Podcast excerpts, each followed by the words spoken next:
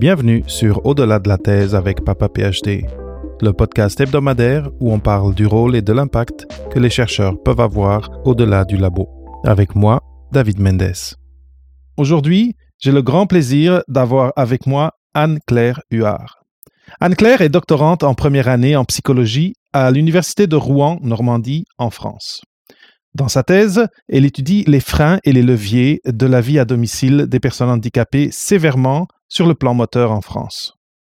Auparavant, après avoir obtenu son titre de psychologue du travail en 2020, elle a travaillé 18 mois auprès de personnes à la recherche d'un emploi pour les accompagner et les orienter vers de nouvelles opportunités professionnelles. Anne-Claire Huard a pu écrire sur les thématiques du genre, harcèlement et des risques au travail, et elle s'intéresse aux minorités et à leur vécu subjectif. Bienvenue sur Papa PhD, Anne-Claire. Merci beaucoup, David. Merci pour cette lecture de livre. Et merci pour euh, ta proposition de, pouvoir participer et, présenter mon expérience euh, sur la question. Bon, mais encore une fois, je suis très, très content que tu sois ici. Donc, je t'ai, présenté très sommairement.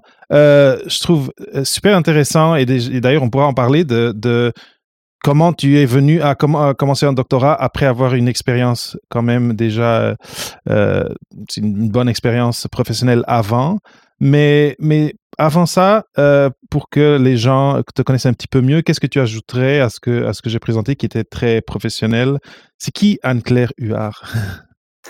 Euh, je dirais, je commencerai par le fait qu'Anne-Claire Huard, c'est quelqu'un qui qui aime les relations humaines, qui s'en intéresse comme objet d'étude mais qui dans la vraie vie, en fin de compte, euh, ben, vit de ça, vit des rencontres, vit des moments, vit euh, de restos, de terrasses, de festivals euh, et de relations et de rencontres, et plus sur le point de vue scientifique, de colloques, de conférences, de webinaires maintenant. Voilà, je dirais que on, on est plus sur sur ces aspects-là. Ça, ça m'intéresse à la fois professionnellement et personnellement, je dirais, je dirais depuis le début.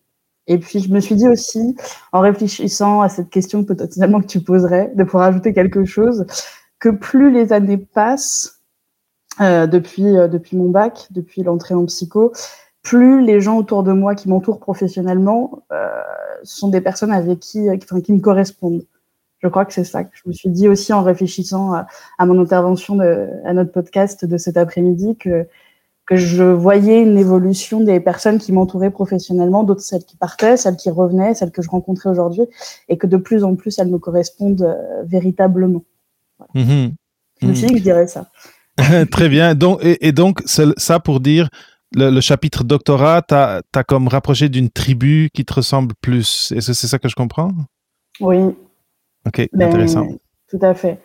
Parce que euh, je me suis toujours. Enfin, et puis, si on, peut aussi aborder la question, bah, qu'est-ce qui m'a amené aussi vers, euh, le doctorat euh, Moi, j'ai fait, euh, j'ai mon bac en 2015 sans, sans avoir, enfin, en, sachant ce que j'allais faire plus tard. Moi, j'étais passionnée de philo au lycée et je me suis dit, j'ai découvert la psycho, Freud à l'époque, et, et ça m'a vachement intéressée, même si je l'ai laissé tranquille, je l'ai laissé rapidement. Euh, quelque part, mais, euh, mais Freud m'a intéressée et du coup, je suis partie en psycho directement. J'ai fait les, années, euh, j'ai fait les années universitaires comme ça. Je suis arrivée en master et je me suis dit, il faut que je pratique. Moi, je suis arrivée en psycho parce que je voulais aider les gens, quoi. C'était vraiment mon orientation. C'était, c'était, je m'intéresse aux humains, mais je m'intéresse surtout à comment est-ce que je peux les aider. Donc, il y a quelque chose de très pratique en fait sur la sur la profession du métier. Il faut savoir qu'en France, on est, on a le diplôme euh, du coup d'état de psychologue au bout de cinq ans. On a la licence qui est générale et on va avoir le master qui est plus spécifique, qui est spécialisé du coup dans un des champs de la psychologie. Moi, c'était la psycho du travail. Et donc, euh, je suis arrivée en master de psycho à Rouen. J'ai eu la chance de faire mon cursus euh, depuis le début dans, ma ville aussi. Ce qui voilà, ce qui permet aussi, on pourrait en reparler aussi de la question de la mobilité géographique parce que dans les relations humaines, forcément qu'à un moment donné, ça peut se jouer. Euh, et donc, je suis arrivée en master, j'ai fait des stages et euh, ces stages-là m'ont paru super intéressants. J'ai pratiqué assez rapidement et je me suis sentie à l'aise assez rapidement dans la pratique et dans la rencontre. Euh, voilà. Et, et donc, quand j'ai eu mon diplôme, je me suis dit, enfin, même avant en fait, hein, j'ai eu mon diplôme l'année du confinement. Donc, eu, j'ai eu mon diplôme dans mon salon, quoi. Vraiment, je peux le dire, je peux le dire. J'étais dans mon salon. Dans ton salon, oui. et, les soutenances de mémoire, tout ça, les délibérations. Enfin voilà, c'était c'était dans mon salon. mais moi, j'avais très envie de pratiquer donc ça m'a voilà, j'ai fait mes stages, ça a confirmé, ça m'a vraiment permis de comprendre ce qui était le métier de psychologue du travail, qui est un métier diversifié, un métier de rencontre, un métier d'échange. Et je suis arrivée sur le terrain. euh, et... et... je me suis dit, bah, finalement, euh, bah, finalement, il y a des choses qui, qui, qui, méritent d'être étudiées, d'être réfléchies. Je dirais ça comme ça. Et c'est vrai que quand j'étais en master, en fait, au-delà du fait que j'avais envie de pratiquer, j'avais aussi surtout euh, parfois un peu de difficulté à comprendre quel était euh, le discours des enseignants-chercheurs euh, sur le métier de psychologue qui leur avait pas été en fait, qu'ils n'avaient pas pratiqué. Pas, ils ne remettaient pas forcément en question leur légitimité à intervenir sur la psycho, mais je voyais bien que entre ce que les enseignants disaient en cours et la réalité en stage, il y avait un, énorme décalage en fin de compte. Donc j'avais aussi très envie déjà de sortir euh, pour être dans quelque chose de cohérent. Très bien. Et donc, euh, d'aller dans la, recherche, d'aller dans le doctorat. Bah, c'est très, très logique comme, euh, démarche et, compréhensible. Maintenant, tu as beaucoup parlé, le, mot qui est revenu très souvent dans cette dernière minute, c'est la rencontre. C'est intéressant parce que j'ai participé en tant que panéliste il y a, il y a quelques semaines euh, sur, euh, ben, à distance, c'était en France, parce que moi je, moi je, suis à Montréal, sur euh, un panel à propos des carrières des, des, gens qui font des doctorats. Et ça s'appelait l'art de la rencontre. Donc je trouve que c'est intéressant que, que, ce mot revienne beaucoup dans ton, dans ton discours, parce que ce, ce dont on va parler aujourd'hui est en lien avec cette, cette expérience étrange de rencontrer des gens qu'on ne connaît pas d'emblée, mais, euh, mais qu'il est important d'apprendre à, connaître et, d'apprendre à, à, bâtir une espèce de, communauté ou une espèce de, ben, de réseau, c'est le terme dans le fond, euh, du côté professionnel. Et euh, comme, comme on se parlait juste avant, donc en, juste avant l'enregistrement, j'ai eu quelques expériences euh, avec des étudiants, surtout ceux qui commencent au doctorat, et j'ai senti qu'il y avait une dissonance cognitive quand on, commençait à leur parler, moi et d'autres personnes, de bâtir leur réseau professionnel en dehors de leur sujet de recherche, eux qui venaient de commencer et qui se lançaient dans leur carrière euh, académique. Donc, euh, c'est pour ça que je suis très, très content que tu sois aussi ici aujourd'hui, parce qu'avec ton expérience, avec les réflexions que tu as portées là-dessus, je pense qu'on pourra, euh, on pourra, euh, on pourra un peu euh, vulgariser cette, cet art de la rencontre et cette, cet exercice qui peut, nous, qui peut être gênant, c'est le terme que tu as utilisé tantôt, c'est vrai qu'il peut apporter une gêne, d'aller vers des gens qui, peut-être hiérarchiquement, sont haut gradé euh, et, et qu'on a peur d'approcher, etc., etc. Mais là, je m'avance un peu dans, le dans, euh, dans la conversation. J'aimerais savoir, euh, avec ton expérience de terrain que tu as eue et, et, aussi toute ta formation que tu as eue auparavant en psychologie du travail, c'est quoi ta réflexion maintenant que tu es en première année de doctorat par rapport à, à cette question de comment est-ce qu'on amène des jeunes chercheurs, jeunes chercheuses à à se dire à chaque mois ou chaque semaine, il faudrait que je réfléchisse, je passe X minutes à, réfléchir à ça va être quoi mon, mon avenir professionnel dans trois ans, dans quatre ans, dans cinq ans, et comment je peux commencer aujourd'hui à, à semer ma, ma, petite graine et à faire pousser cette, cette plante. Mmh. Et je, crois que je commençais parce que j'ai réfléchi sur la question du mot réseau.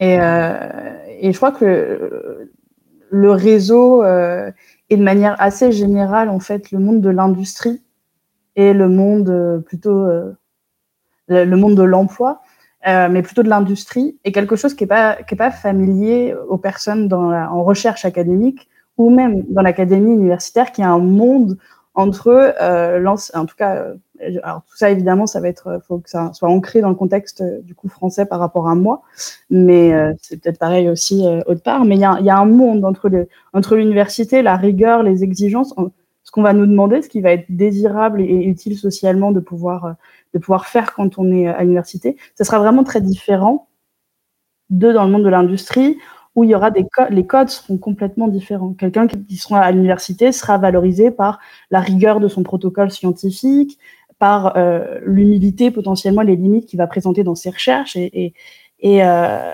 là où, en fin de compte, dans le milieu industriel, on parlera de se vendre, on parlera de pouvoir créer un réseau qui serait finalement quelque chose d'assez euh, un peu mécanique. Le, le, réseau, ça peut être aussi le, le réseau filaire, le réseau électrique. Ce mot-là, en fin de compte, initialement, on le met pas forcément auprès des humains, quoi. Et, et je pense que déjà, je pense déjà que, ce terme-là, enfin, je pense que déjà l'idée de, réseau et l'idée de rencontre professionnelle, c'est quelque chose qui va pas forcément euh, avec la culture académique et la culture universitaire. Donc, en tout cas, ça, ça, je pense que c'est pour moi un des éléments de compréhension qu'on pourrait donner par rapport à, ta question sur pourquoi est-ce qu'il y a aussi, euh, comment dire ça, euh, comme une certaine distance, en tout cas, il n'y a pas forcément d'envie de rencontre des personnes qui arrivent euh, en doctorat. Après, je crois que la deuxième chose, c'est que les jeunes docteurs qui commencent, comme moi, moi, je me suis posé la question hein, récemment, euh, ok, ça fait cinq mois que tu as commencé la thèse, euh, il se passe quoi après? On te demande un peu, etc. Il y a aussi autre chose, hein, c'est que devant toi, tu as juste 2, 3 ans, même voire 4 parfois. Et je crois que le premier conseil que je donnerais à, ces futurs docteurs, dans, pour qu'ils soient dans la démarche, ou en tout cas de, pouvoir être dans la démarche de la rencontre, c'est de pas forcément viser la fin du doctorat ou viser un objectif, un drapeau à la fin, euh, tu veux devenir quoi, pour après aller chercher tes rencontres, mais de pouvoir déjà commencer par euh, être dans la continuer à être dans la rencontre dans le milieu industriel, de juste se renseigner au-delà de l'académie, au-delà de l'université, au-delà des colloques et des conférences, pour savoir globalement qu'est-ce qui se passe dans le monde du travail, de manière générale. Parce que on, à l'université, on reste dans le monde du travail. La science est complètement aussi imbriquée dans euh, les besoins et les évolutions du, globe et le monde du travail qui, suit aussi euh, là-dessus. Donc, euh, je pense à l'écologie, par exemple, typiquement, qui, est très lié avec la science, en fin de compte, qui va être très lié, et toutes les sciences environnementales qui, qui se sont développées, et de voir qu'aujourd'hui, bah, le monde du travail, il commence à s'adapter à toutes ces normes en lien avec le climat, etc., et de voir que, bah, moi, je trouve que, enfin, de, voir que on dépasse, notre sujet peut dépasser l'université. Qu'on soit euh, dans n'importe quelle discipline, euh, on peut faire des, on peut choisir une discipline parce que euh, on la connaît euh, au-delà de l'académie. Des fois, on a l'impression que les, les, thèses sont très théoriques, très fondamentales et, qu'elles ne vont pas servir, mais il y a toujours un lien entre ce qu'on fait et globalement la représentation, les évolutions euh, au-delà de l'académie. Je suis d'accord avec toi et euh, il y a de, de, des problèmes de plus en plus complexes au niveau social aussi que, euh, l'académie et la recherche a son mot à dire et à son, son, sa contribution à apporter pour résoudre certains de ces problèmes. Mais on t'a mentionné euh, l'écologie, euh, on pense euh, réchauffement climatique, etc. etc. Euh, il faut qu'on y réfléchisse beaucoup et qu'on qu prenne des bonnes décisions. Et, et c'est vrai que la démarche scientifique, à quelque part, elle, elle, a sa place là. Mais moi, ce que, ce que ça m'évoque, ce que tu as dit, c'est que peut-être au lieu, au lieu de, de penser, et en effet, je suis d'accord avec toi, parce que c'est très difficile de se projeter dans cinq ans. Surtout, on ne sait même pas dans cinq ans, peut-être que le, poste qu'on va occuper, il n'existe pas encore, il, va être créé entre-temps. Et donc, il peut y avoir une certaine perte d'énergie, on va mettre l'accent sur voir qu'est-ce que je vais être dans cinq ans. Et ce que j'interprète de ce que tu as dit, c'est on devrait plutôt être en mode euh, exploratoire. Qu'est-ce qui se passe? Qu'est-ce qui se passe? Où vont les gens qui sortent de la cohorte, qui viennent sortir de mon cursus? Euh, qu'est-ce qu'ils font, euh, ah, mais c'est quoi comme poste intéressant qu'ils ont? Et ça, je pense que c'est plus intéressant parce qu'on est, on est en mode curiosité, on est en mode découverte.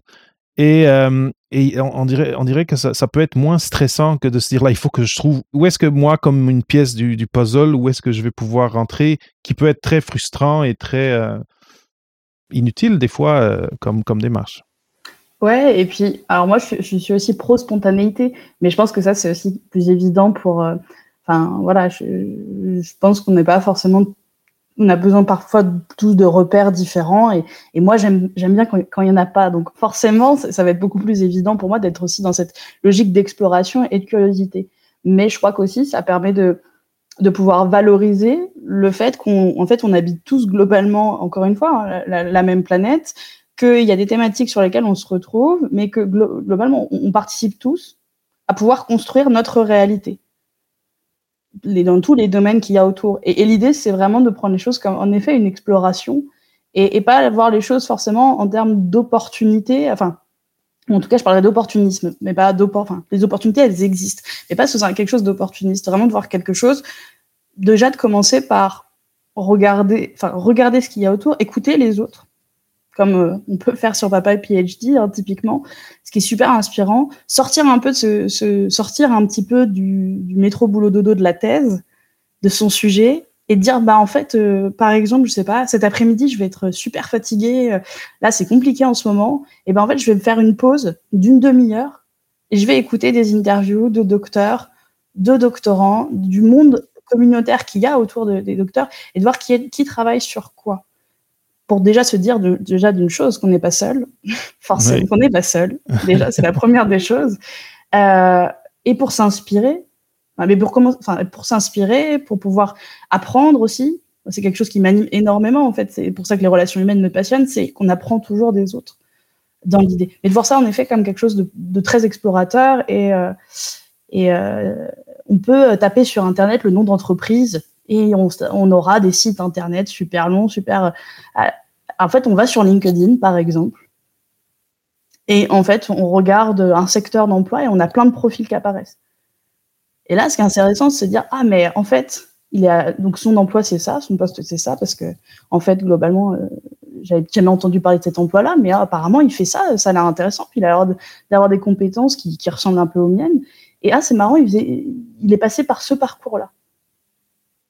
Et de voir que par la pluralité et la diversité des parcours, c'est ce que je te disais dans, mes petites notes que je t'ai envoyées, en fait, dans l'idée, euh, un parcours, il est fait de, linéarité, mais il est surtout fait aussi d'irrégularité. Et de voir que ben, globalement, on n'est pas obligé de tout prévoir, de tout calculer, mais qu'on va juste aller regarder ce qui se passe. quoi. Qu'est-ce que font, que font les autres? Comment ils, se démerdent, hein, très clairement. Euh, ça va peut-être m'inspirer. Ça va peut-être me donner une solution. Oui, et, surtout, je pense que on peut perdre beaucoup de temps à, essayer de trouver le bon parcours. Et, mais finalement, le bon parcours, il n'existe pas il y a votre parcours qui, vous, qui d'ailleurs vous différencie. C'est bon s'il est différent à certains égards. Mais je suis totalement d'accord avec toi et cette approche de. Même, je pense que LinkedIn, tu peux aller chercher, donc dans tes filtres de recherche, chercher les gens qui viennent de ton université. Tu peux, tu, peux, et, c'est toujours plus facile d'approcher ces gens-là. Euh, Sarah euh, dit, sauf si on est dans un environnement qui permet de créer son propre poste, par exemple. Oui, ça c'est une des choses que j'essaie d'évoquer, c'est que euh, ou, bien des nouveaux postes sont créés dans l'industrie ou dans, dans, le, dans le public ou dans d'autres domaines, ou aujourd'hui, mais oui, il y a l'espace à créer son propre poste, dépendamment de d'où on est, je suis d'accord avec ça. Mais après, il y, a une question, et y a, on a un autre commentaire qui évoque un peu ça. C'est un peu un long commentaire, mais je vais le mettre quand même. C'est la question de d'être gêné d'importuner quelqu'un qu'on ne connaît pas et qui peut-être est chef d'entreprise ou qui peut-être est directeur de département et que dépendamment d'où on vient, je pense qu'ici en Amérique du Nord, c'est plus normal et les gens le font plus naturellement. En Europe, moi je viens du Portugal et, en tout cas, je sais que il peut y avoir des différences culturelles en termes de l'approche à la hiérarchie. Et, euh, et, et, euh, mais, là, donc, Olivier Cadeau, il dit grâce, à, grâce à vous, j'ai osé contacter Sarah Perrier pour échanger sur son métier et nos parcours de PhD. C'était la première fois que j'osais contacter quelqu'un d'inconnu juste pour échanger. Merci d'avoir ouvert cette possibilité. Et je pense que euh, Olivier n'est pas, pas seul dans, cette, dans, cette, euh, dans cette timidité, allez, appelons-le comme ça. Est-ce que, est que toi, tu observes ça aussi? Est-ce que tu aurais, euh, aurais des, des, des, conseils, des trucs et astuces pour, pour dépasser ça un petit peu? Oh, complètement. C'est quelque, quelque, chose que j'observe beaucoup autour de moi. Je ne saurais pas trop pourquoi. Euh, moi, ça, ça, ça, ça n'a jamais. Euh... Voilà, je sais pas trop pourquoi. Je me suis, en fait, je me suis toujours dit, mais je crois que c'est ça qu'il faut se dire en premier, c'est que la réponse à coup sûr, c'est impossible. Partir déjà du principe que si la personne ne vous répond pas, c'est pas parce qu'elle ne veut pas vous parler, euh, c'est pas parce qu'elle estime que hiérarchiquement euh, vous n'êtes pas intéressant. Et te, je te confirme ça. Hein, clairement, en France, on est vraiment encore dans un, respect de la hiérarchie euh, professionnelle, etc., et des codes à adopter en fonction de ses supérieurs. Et, et donc déjà peut-être la première chose, c'est de se dire que c'est possible que la personne ne réponde pas parce qu'elle n'a pas vu votre message parce que cette personne n'est plus en cours d'activité, parce que sa vie tout entière a pu être changée et que si elle ne vous répond pas, euh, c'est peut-être parce qu'elle n'a pas vu le message, c'est peut-être parce qu'elle n'a pas le temps, c'est peut-être parce qu'elle n'y voit pas forcément euh, d'intérêt, mais globalement, la non-réponse, elle existe. Ça, c'est la première des choses que, j'aurais envie de dire. Enfin, sur lequel moi, ça m'a animé dès que j'envoie des messages et des mails. Et c'est comme ça, voilà, que j'ai recontacté euh, ma future directrice de thèse. Je savais pas je savais pas que ça allait marcher. L'idée, c'était juste de lui dire, euh, bah, coucou, comment allez-vous? Euh, J'ai des observations, des réflexions à, vous faire du terrain. Et, après, finalement, Enfin voilà, mais et, je me suis dit à ce moment-là, bah tu vas la recontacter, mais en fait globalement tu sais pas du tout. Ça fait plus de six mois que que vous êtes plus en contact, etc. Et ça a amené un jour à, une proposition de thèse. C'était assez dingue. Et je me suis, ouais, ça, ça a pris trois mois. Elle m'a pas répondu. De fait, elle m'a pas répondu à ce mail-là euh, de comment est-ce que comment est-ce que vous allez. Et, voilà. Par contre, elle m'a envoyé un mail deux, mois plus tard pour me proposer euh, pour me proposer la thèse parce qu'elle avait pensé à moi sur un sujet complètement différent. Voilà. Et, et je, sur le moment, elle répondait pas. La deuxième chose que je voudrais dire par rapport à la question de la timidité, parce que je sais que c'est un obstacle, c'est vraiment quelque chose sur lequel j'ai déjà discuté avec plein de personnes à qui je, je, voilà, à qui je motive de faire du réseau depuis des années, d'aller à la rencontre, d'aller dans l'échange. Je commencerai par dire, allez-y étape par étape. C'est-à-dire que, très concrètement, quelqu'un vous a inspiré, pour différentes raisons, vous inspirer comme ce que j'ai fait avec toi, en fait, tout simplement. Et eh ben, saluez-la, remerciez-la, tout simplement parce qu'elle vous a inspiré à un moment de votre vie, à un moment donné dans votre journée, elle a fait un truc du style waouh, mais je m'étais dit ça. Et en fait, euh, enfin comme ce qui s'est passé, euh, voilà, avec toi David, quand j'ai vu euh, votre vidéo avec Sarah sur l'entrevue informationnelle et je me suis dit mais oh, c'est dingue, euh, c'est exactement ce que je, ce que, ce que, ce, pourquoi je milite. Et il a posé des mots, enfin ils ont posé des mots dessus et je suis d'accord. Donc je dirais commencer par remercier les personnes. Sentez-vous légitime, tout, ça, tout simplement, de pouvoir dire que le contenu euh, vous inspire. Vous, voilà. Moi je dirais, je dirais déjà ces, deux conseils-là, d'aller de quelque chose de très simple. Personne n'a besoin de euh, je sais que les personnes autour de moi qui sont plutôt réticentes me disent ah mais il me faut un, prétexte, il me faut une raison pour contacter la personne, etc. Ben pas forcément. On peut dire bonjour aux gens dans la rue juste parce qu'on est heureux. Alors c'est ma vision des choses, sans les importuner évidemment, mais euh, on peut sourire euh, tout simplement aux personnes et mettre juste un, une reconnaissance humaine sans avoir besoin particulièrement de demander quelque chose. Oui, moi aussi, je laisserais demander pour. Déjà, un point, un point important, c'est ne laissez pas le moment d'avoir ces conversations pour quand vous cherchez un job. Parce que là, l'urgence va transparaître, le, ça, il va y avoir un côté transactionnel à vos conversations. C'est pour ça que c'est important de les commencer bien avant et de, et de, de dire, hey, cette personne est intéressante. Elle a écrit quelque chose qui a résonné, comme tu dis, dire, hey, j'ai vraiment euh, votre article ou votre, euh, votre, post a vraiment résonné avec moi. Euh, je, suis vraiment d'accord avec ce que vous dites et ça m'inspire comme, euh, comme doctorant. Euh, merci. Ça y est, ça suffit. C'est un, un, premier geste, comme tu disais. Je trouve que c'est assez et ça, ça démarre quelque chose. Après, c'est sûr que si vous, si vous êtes rendu au, au, moment où vous voulez avoir une conversation avec la personne, eh bien là, un peu comme toi, et ta future directrice, mais tu l'as approché avec une proposition, tu, as apporté quelque chose à la conversation. Donc, évitez de dire euh, j'aimerais parler avec vous. Point. Un, la personne, elle ne saura pas pourquoi, elle n'aura pas de, motivation à, le faire euh, spécial. Et deux, d'arriver à une réunion, une entrevue informationnelle comme ça, et de dire euh, j'aimerais savoir ce que vous faites c'est un, c'est mettre tout le poids du travail de la conversation sur l'autre personne. C'est maladroit il, manquerait un peu d'huile à l'engrenage. Donc, je dirais oui, toujours apporter quelque chose, toujours euh, et toujours être très respectueux du temps des autres. Et, euh, et donc, une façon d'être respectueux du temps des autres, c'est de, de, venir avec des questions préparées, de, de venir avec une petite histoire aussi préparée du pourquoi vous êtes là aujourd'hui, pourquoi j'ai voulu parler avec vous.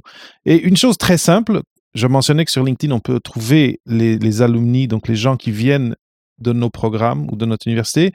Mais juste ça, le fait que, de dire, moi aussi, je suis dans le programme tel dont que vous avez fait à l'année telle, je, je pense à, à, mon avenir professionnel et j'aimerais, et juste ce petit point commun, ça peut déjà être, être ce, ce catalyste de conversation. Donc il faut, il faut être respectueux, il faut être un peu diplomatique. Et, euh, et, euh, et après, ça peut être très simple, comme tu disais, juste dire merci une, une première fois. Ça peut être le, le premier petit pont. Tout à fait. Et, je te rejoins, expliquer en quoi, en quoi il y a un lien, euh, expliquer en quoi il y a un lien entre ce que, ce que la personne euh, propose professionnellement et, euh, ce que toi euh, tu fais directement. Euh, ça permet de, évidemment de donner de la consistance et, et aussi de la, je dirais de la, de la crédibilité, mais ça permet aussi directement d'instaurer une réciprocité en fin de compte. Genre, merci, tu viens de m'apporter quelque chose parce qu'en fait, moi, euh, globalement, j'ai travaillé sur, ce sujet-là, par exemple, et ça va pouvoir faire peut-être sens aussi avec la personne. On crée aussi de l'intérêt euh, euh, directement. Mais j'ajouterais aussi à ça, peut-être pour les personnes qui peuvent ressentir de la gêne, de pouvoir prendre le temps d'aller regarder quels sont les parcours des personnes, et euh, d'aller écouter parfois s'il y a des podcasts ou des interviews ou des, des vidéos de colloques sur YouTube, etc. D'aller regarder aussi comment est-ce que les personnes euh, se communiquent, se situent, et d'aller vers les personnes où on se sent safe. Je pense que c'est aussi le mot dans lequel j'ai envie de, enfin, ouais, en tout la direction dans laquelle j'ai envie d'aller, c'est euh, que ces relations-là, qui sont relations professionnelles et en France, qui sont très, comment dire, très organisées et très hiérarchisées, avec des codes il faut parler le bon langage, il faut euh, voilà pas être trop intrusif, il faut avoir la juste, etc. Ça c'est c'est tout un tas de choses qui, qui vont effrayer les gens, mais je pense que du coup se diriger vers des endroits où on se sent safe, c'est-à-dire déjà des des environnements ou euh, même je dirais des des intérêts professionnels qui, qui, qui, qui nous dans lesquels on va se sentir bien, on sent bien que la communauté elle est respectueuse, etc. Euh, ça, aide aussi. Alors moi, je dis ça parce que je m'intéresse au genre, comme je l'ai dit, je m'intéresse euh, à tout ce qui est études féministes et globalement, du coup, je, suis toute une communauté de, personnes qui travaillent là-dedans et je sais que les codes de ces associations-là, le code de ces chercheuses-là aussi, euh, chercheurs, chercheuses, c'est le respect. Voilà.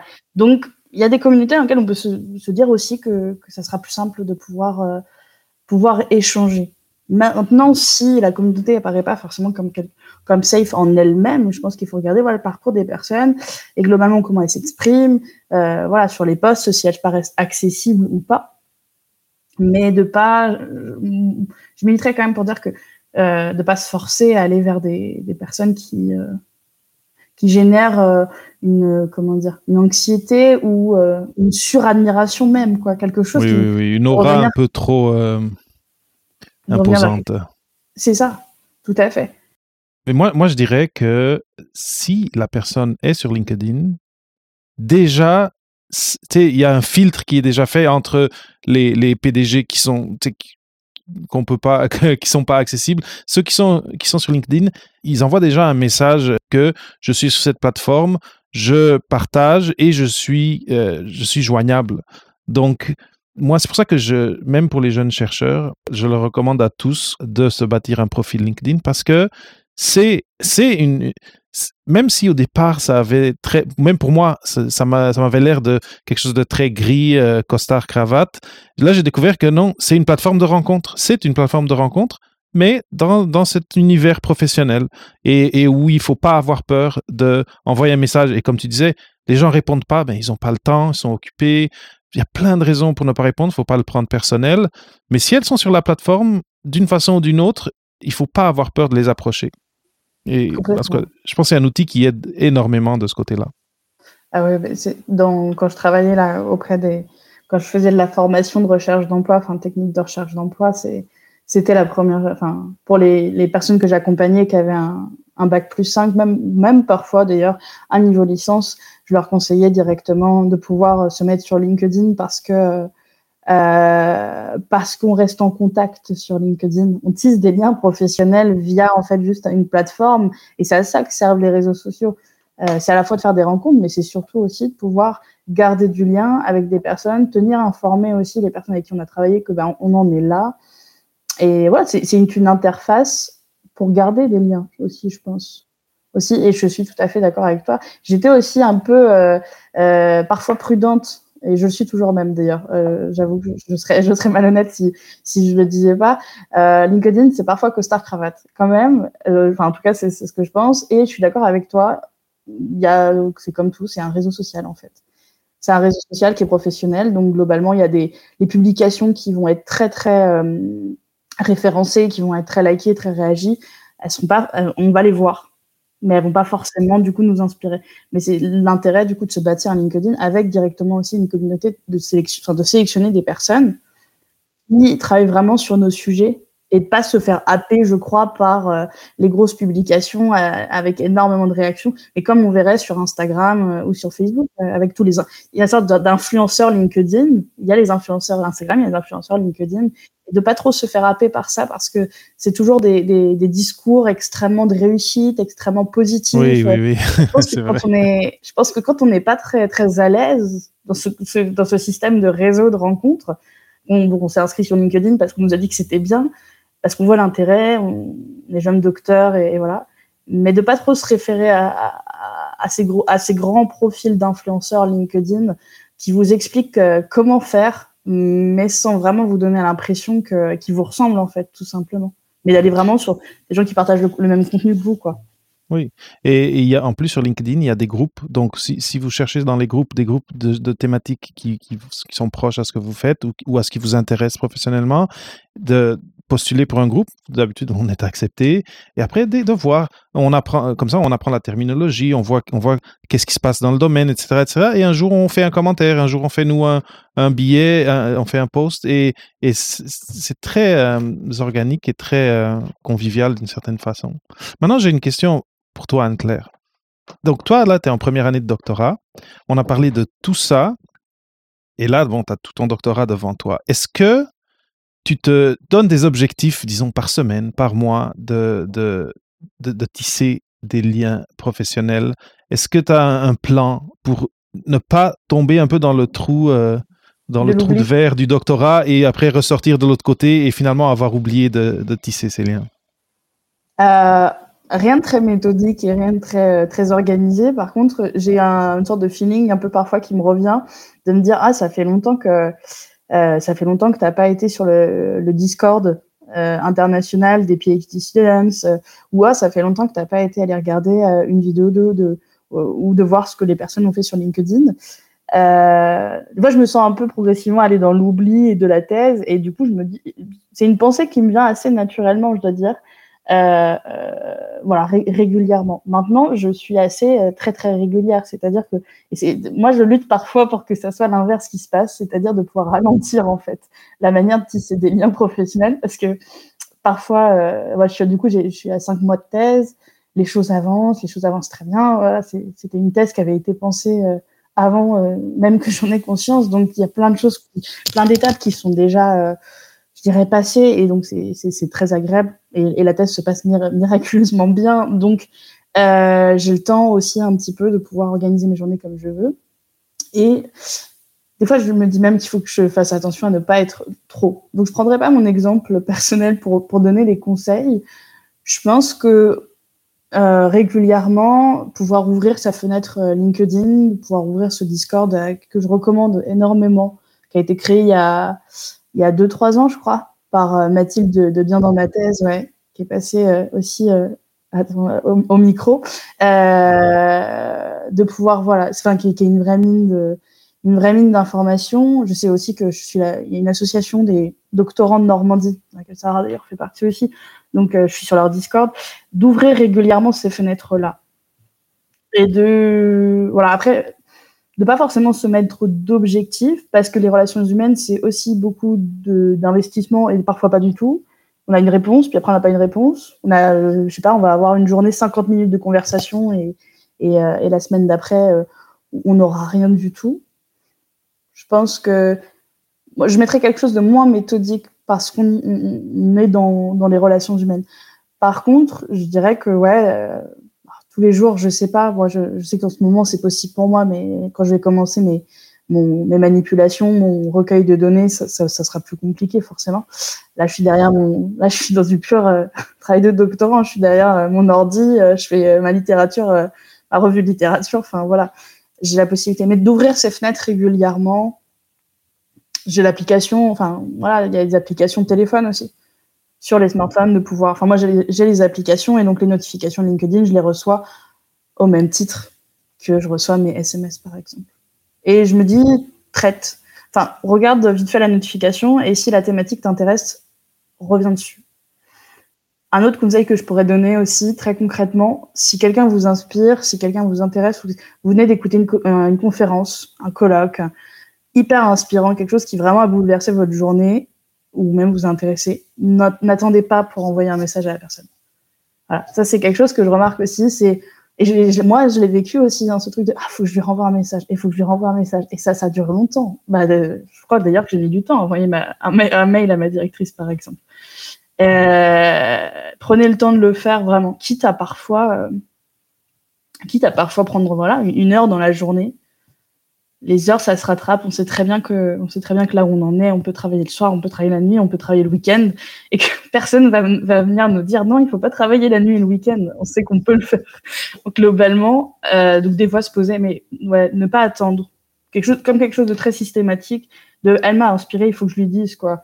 Il faut que, comme si on était dans une salle par exemple de colloque ou de conférence, et d'ailleurs ça peut se faire. Et maintenant, je vais pas la laisser partir, ou je vais pas la laisser partir sans lui avoir posé de questions. Moi, c'est un truc qui, me, qui me stressait vachement quand j'étais en colloque et, en conférence. J'avais envie de poser plein de questions. J'ai toujours envie de poser plein de questions. Et je me disais, il faut pas que tu sortes de cette salle sans avoir posé ta question parce que tu vas repartir avec ce truc-là.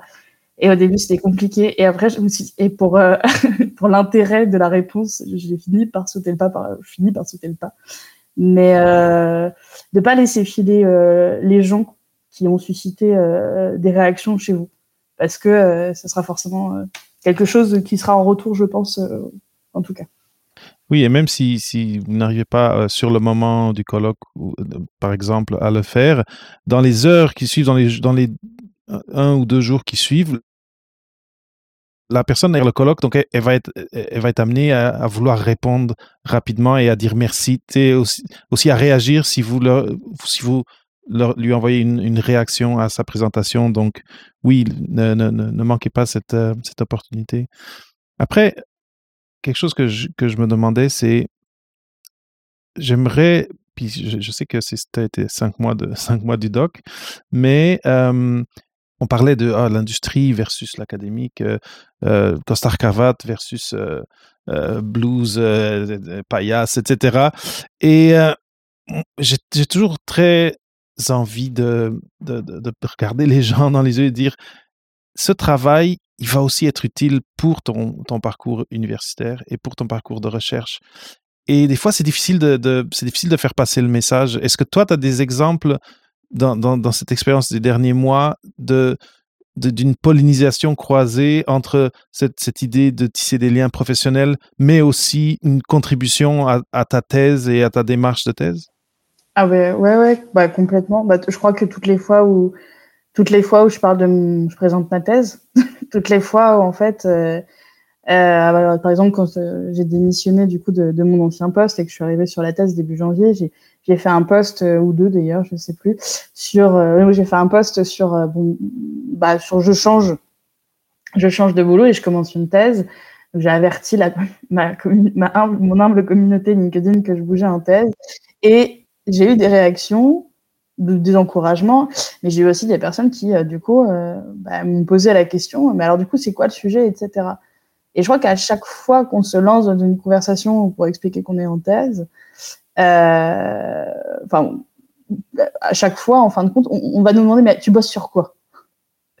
Je crois que j'ai jamais autant répété ma présentation de thèse que d'ailleurs en sortant de LinkedIn, hein, que d'ailleurs euh, même en étant en soirée ou, euh, rencontrer d'autres personnes, etc. Mais tu bosses sur quoi? Et c'est hyper intéressant sur la question de la vulgarisation. Je sais que d'ailleurs tu as fait une, vidéo il y a pas longtemps là-dessus, euh, de vulgariser très simplement son, son, son, sujet de thèse qui est hyper intéressant parce qu'après, si on vise des événements comme, alors nous, on a ma thèse en 180 secondes, euh, par, exemple, à l'école doctorale, où l'idée, c'est de pouvoir présenter sa thèse en 180 secondes, c'est une sorte de concours, enfin, je crois que c'est même un concours. Euh, bah, c'est pratique de pouvoir euh, parler de ce qu'on fait. Et je dirais aussi que l'autre rapport, c'est qu'on aborde toujours les choses un peu différemment. C'est-à-dire qu'en fonction des gens. C'est-à-dire que la, question systématique, c'est tu bosses sur quoi? Mais la deuxième question, ça va être une question en lien avec la personne qui vous la pose. J'ai travaillé avec un, ergonome, enfin en tout cas j'ai un contact avec un ergonome qui est un de mes intervenants de, de master. Euh, et euh, je l'ai sollicité par rapport à une question que j'avais sur, euh, sur ma, dans ma thèse. Euh, sur ma thèse, on, bref, on s'interrogeait sur le protocole euh, on, fait, va faire des observations en fait du, du, travail chez les personnes avec les auxiliaires de vie à domicile. Donc, on va faire des observations ergonomiques. Et je le contacte et en fait, je me rends compte que cette personne-là, au-delà d'être ergonome, eh ben, il a été directeur d'établissement dans le médico-social. Donc, en fait, le champ du handicap, il connaît super bien, quoi. Et donc, euh, je lui envoie un message et je lui dis, bah, si, voilà, si, vous avez le temps de pouvoir, euh, de pouvoir m'éclairer là-dessus, et il me propose un appel. Et euh, quelques jours plus tard, quelques jours plus tard, du coup, il me donnait énormément d'éléments intéressants pour ma thèse, parce que lui, il avait tout son éclairage. Il m'a dit, bah, déjà, c'est hyper intéressant que tu aies, deux profils de personnes handicapées, puisque c'est sur le plan moteur, mais c'est pas que sur le plan moteur les personnes auxquelles tu t'intéresses. Donc pour tes analyses, je te recommande de faire ça.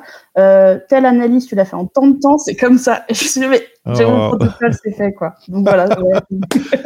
et on l'a gardé. Et on l'a gardé. Et bah ouais. Et puis euh, parce que voilà, parce qu'il a juste à partir d'une petite question de euh, est-ce que tu as un commentaire à faire dessus? Exactement. Génial. Génial, mais c'est un très bel exemple. Regarde, et là on, arrive à, la fin de notre entrevue, mais je pense que ce dernier point, c'est vraiment, un dont je voulais qu'on parle et je trouve que finalement, tu tombes avec un exemple très très bon que non seulement ça a contribué, mais ça a contribué avec, quasiment un protocole tout écrit. Euh, et, c'est, en tout cas, c'est un exemple très parlant pour moi. Et, euh, je pense que euh, ça, aide à cette idée que j'essaie de passer que, un, de, de travailler sur tisser. ce n'est pas de trahir l'université ce n'est pas de trahir ton parcours académique et de, recherche, c'est une facette à travailler et, peut-être à travailler un peu moins fort que, la thèse, parce qu'on sait comment c'est la thèse, mais que même quand vous finirez votre, thèse et que vous allez aller pour un postdoc et, pour, et vous voulez aller dans ce chemin-là, mais d'avoir eu ces conversations, d'avoir bâti ce réseau, comme on disait, ça va vous être utile pour ce pan-là aussi. Ça va, aussi, être utile si vous voulez sortir de l'académique, et on le sait, beaucoup d'entre nous sortent, mais je veux vraiment, vraiment faire, faire sortir cette idée que c'est un travail qui fonctionne n'importe quelle issue professionnelle vous suivrez à la fin de votre doctorat. Et comme on vient de, l'entendre, ça peut avoir des impacts directs sur votre thèse et sur le, sur le, cheminement, sur euh, peut-être des collaborations, peut-être de, des, des, des, des, pans pluridisciplinaires qui vont arriver parce que quelqu'un veut travailler avec vous sur une de vos questions. Ça peut, ça peut tellement donner de, belles choses que je pense que on, gagne, on, gagnerait tous vous, si, si vous, les doctorants et doctorantes, mettiez un petit peu, mettez un petit peu d'effort par semaine, par mois là-dedans. Euh, je, je, veux vraiment passer ce message et je pense que ton, ton partage et, cet exemple ici à la fin euh, vient vraiment euh, confirmer ce que mon instinct et ce que, ce que je veux que les gens adoptent comme, euh, comme approche et comme posture. Anne-Claire, si quelqu'un qui vient de nous regarder, qui vient d'écouter l'épisode, a envie de te poser des questions, que ce soit sur ton projet ou sur ton approche ou sur peut-être peut-être la personne aura des questions sur euh, comment est-ce que je fais pour parler à telle ou telle personne et veulent te parler. C'est où la meilleure place pour te trouver? Bah, Sur LinkedIn. Sur le plan professionnel, euh, ça peut être sur, sur LinkedIn euh, directement. Très bien. Et donc, donc alors, je mettrai ton lien LinkedIn dans les notes d'épisode. avant de, avant de, te remercier, j'aimerais te poser une, une question qui est la suivante. Je ne sais pas comment c'est en France en ce moment euh, avec la, COVID. Idéalement, on pourrait aller prendre un café avec quelqu'un et, euh, c'est toujours différent d'être en personne. Mais euh, pour, pour cette réalité qu'on a maintenant où, où le en personne peut être limité dépendamment de, de, ce qui se passe. Est-ce que, parce que toi, tu as parlé par exemple ta, ta, ta, thèse, ta soutenance tu l'as fait de ton salon. Est-ce que tu as des, des conseils Est-ce que tu as des trucs et astuces par rapport à, oui, oui bâtir un, réseau, mais peut-être de, de son salon? Ouais, bah, je réfléchissais à, à ça aussi. Euh, j'avais deux axes, c'est-à-dire que les potentielles stratégies, ça va être aller à la rencontre et, sortir et aller dans, dans, les colloques, les conférences, euh, les ateliers qui vous intéressent, sortir d'ailleurs de, voilà, Qui reprennent maintenant, donc c'est vrai qui reprennent maintenant. Et puis sur le plan bah, numérique, euh, oui, ce, pouvoir se servir du numérique par rapport aux doctorants, ben, il y, a, y a LinkedIn, il y a le le Discord dont je parlais, il y a toutes les chaînes YouTube. Moi, j'ai découvert tout le et dont, Sarah fait partie aussi. C'est marrant parce que Sarah, on s'est rencontrés à la rentrée de, l'école doctorale. C'était la première qui était dans la salle et moi, je, suis arrivée. bref, on a discuté directement et après, j'ai découvert tout l'univers de plug de thèse et toute cette communauté. Je pense que sur Instagram, il y a énormément de comptes de personnes qui, sont euh, en thèse et qui, du coup, ou, en train de soutenir, en fait donc ils sont euh, clairement à la transition et que déjà de se rendre compte, euh, enfin de se rapprocher déjà des personnes qui sont doctorants, de créer une communauté euh, avec les doctorants, c'est déjà une première chose hors dehors du son labo et à l'international et dans l'interdisciplinarité aussi. Moi, je suis plein de gens qui sont pas du tout en psycho. D'ailleurs, je crois que je suis personne qui est en psycho.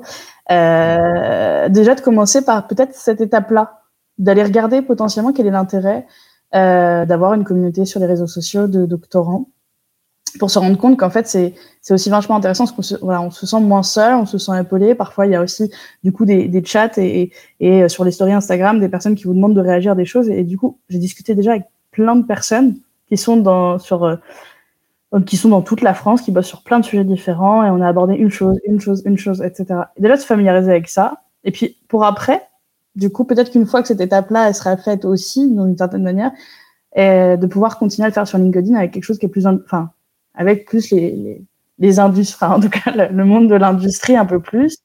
Euh, voilà. Et puis, euh, je pense qu'une des astuces, forcément, c'est de, c'est de pouvoir bien rester en contact déjà avec les gens avec qui on a bossé auparavant. Moi, c'est ce que j'ai fait du coup, et surtout avec qui on a aimé bosser c'est ça aussi que je voulais mettre un peu, si je dois faire une conclusion, de pouvoir euh, travailler avec les gens avec qui ça passe bien. Et je parlais de safe place et des safe personnes et, et voilà, de, de, rester en contact avec les personnes qui, qui, vous ont inspiré, qui vous font du bien et, euh, et de continuer à pas hésiter à leur faire un petit message, de, pouvoir tisser des liens, entretenir ces, liens professionnels parfois parce que une personne avec qui on, ça matche bien, avec qui on est en contact depuis très longtemps, on la tient au courant de ce qu'on fait, etc.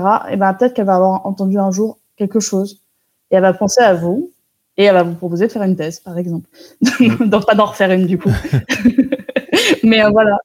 Et je confirme, c'est arrivé. J'ai déjà eu des, j'ai déjà eu des gens qui m'ont partagé des expériences exactement comme ça. Et j'ai comme juste sur Twitter, par exemple, ou euh, des, des, des, choses, des post-docs euh, et des trucs comme ça. Donc, oui, je suis, je suis totalement d'accord. Anne-Claire, merci énormément. Je, suis vraiment content. ça a vraiment rempli mes attentes par rapport à, tout ce qu'on aurait pu euh, couvrir. J'espère, je ne suis pas encore certain de, que, en français, euh, l'entrevue informationnelle soit comme le terme le plus beau, le plus évocateur. Mais c'est en tout cas, c'est celui que, qu'on a ici parce qu'on l'a, on l'a pris de l'anglais, disons. Mais euh, peut-être on pourra, on pourra s'en parler en off, de trouver, c'est quoi le bon terme pour pour cette idée-là d'aller d'aller parler un peu avec les gens d'une façon structurée et, constructive. Anne-Claire, merci énormément d'avoir passé presque cette heure euh, avec moi. Euh, j'ai vraiment, vraiment apprécié ça. Je te souhaite toutes, euh, toutes les meilleures chances et tout le, meilleur succès pour, pour ce début de doctorat et pour le reste. Et j'ai très hâte de voir où, tu vas te rendre et, et peut-être on, on, pourra parler de qu'est-ce qui se passe à un an, qu'est-ce qui se passe à deux ans en termes de réseau. Ce serait intéressant. Ben, merci à toi, merci pour cette proposition. C'est la première fois pour moi le podcast et c'était vachement intéressant euh, aussi. Et puis ça m'avait vraiment permis de transmettre des, des, choses auxquelles je crois et euh, sur une plateforme encore plus euh, déployable que mon entourage. Donc c'était très cool. Merci beaucoup. Et puis bah, bien sûr, on reste en contact et quand tu veux, on, on recommence, il n'y a pas de souci. Merveilleux. Merci d'avoir écouté ce nouvel épisode d'Au-delà de la thèse avec Papa PhD. Cette semaine, un trésor de la voûte, mon entrevue avec Anne-Claire Huard. Si tu apprécies le contenu que je produis semaine après semaine, tu peux contribuer à la production du balado en te rendant sur papaphd.com slash paypal. Ta contribution sera énormément appréciée. Et si tu veux aider un petit peu plus, n'hésite pas à partager les épisodes qui t'inspirent avec tes collègues ou avec tes amis. Merci, bon partage et au prochain épisode d'Au-delà de la thèse.